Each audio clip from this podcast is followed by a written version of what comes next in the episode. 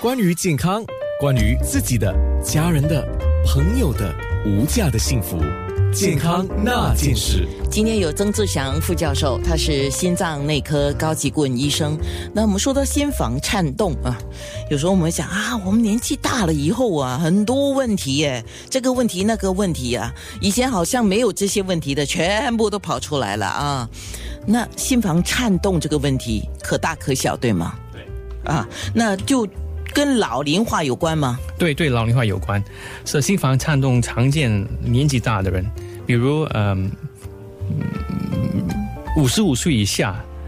的人，呃，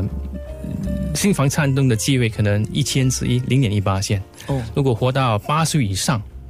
那个机会就十分之一，十八线了。嗯所以年龄会有有大的因素。哦，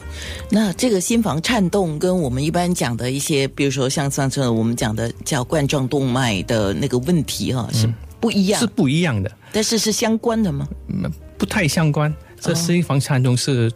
无缘无故心跳加速，哦又不规律。哦，呃，同时一发作的时候呢，呃，病人有有有所些症状，气短啊，气短的意思，思就是气喘，气喘。就是忽然间上气不接下气吗？对啊，如果有容易疲倦，就是比如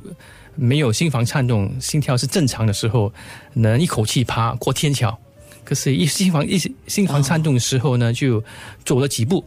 可能走到十步就很很气短，很很喘，喘不过气，很累。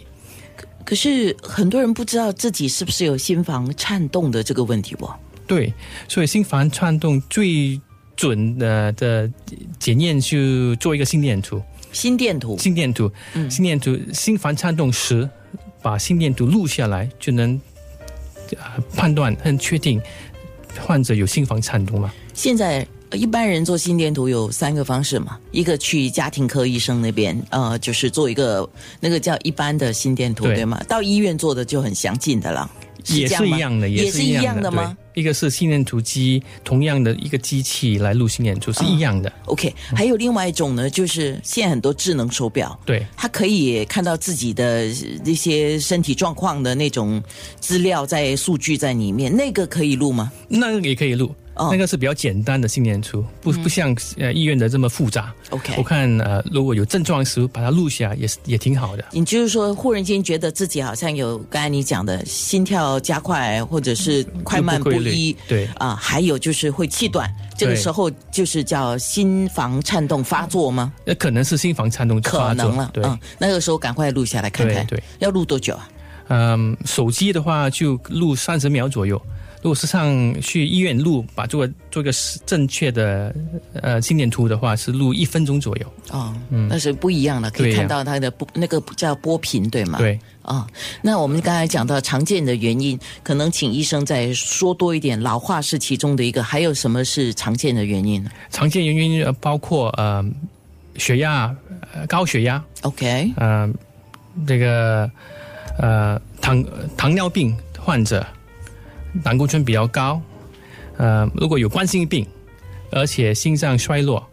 这得到心房颤动的机会就比较高。什么叫心脏衰弱？就是比如心脏的功能呃降低了，下心室左心室射血的功能降低了，嗯，正常是五十五八升以上，如果降低的话，就是说没有这么有效的收缩，啊，哎就是我们心脏是要收缩，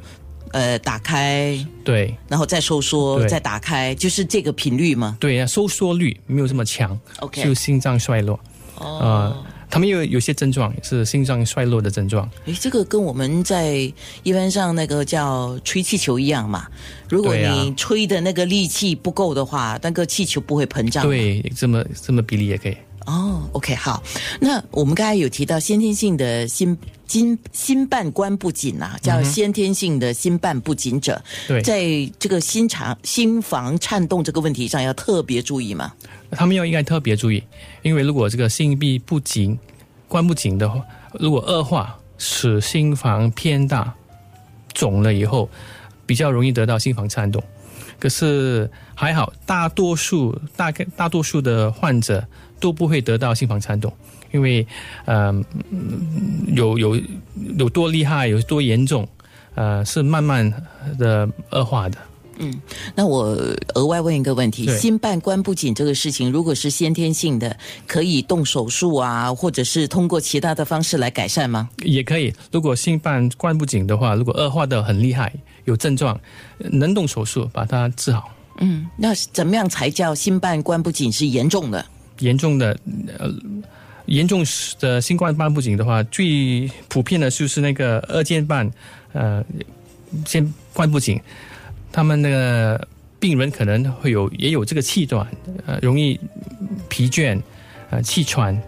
呃，呃脚积水。哦，肿胀吗？肿胀，嗯、比如嗯不能坚持正常活动的嗯的的的的情况情况。 ？OK，哇，所以有一些时候，如果可可是他们必须要看医生，对哦对杜氏对，医医生，呃，都会都会做一个超声波检查，嗯确定这个心瓣关不紧，能确定有多厉害，嗯、能确定需不需要做手术或一些治疗方法。那教授你看啊，一般我们讲的先天性有一些病理的关系，所以你要特别注意嘛，年龄大也要特别注意啊。像你刚才讲，呃，有患上一些慢性病也要特别注意啊，还有就是一些叫。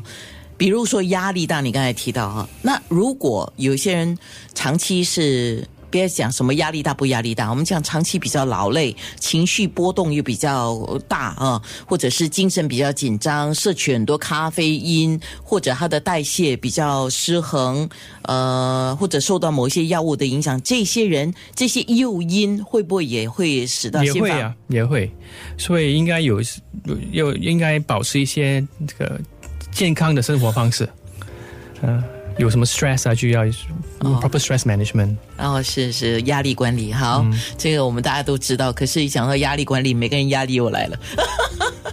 好，呃，特别提醒高血压患者心瓣膜的问题，还有啊，对甲状腺功能失常也要注意吧。对啊，还有是不是如果有动过心脏外科手术，或者是冠心病患者、心肌病患者，也要特特别注这意他。们也要注意，因为嗯，好，这些都是要注意的。每个人都希望活得快乐啦，哈，所以要知道你的身体是怎么一回事。要了解你的身体发的讯号，给你发什么讯号给你，就比较好管理了哈对。啊，不容易。健康那件事。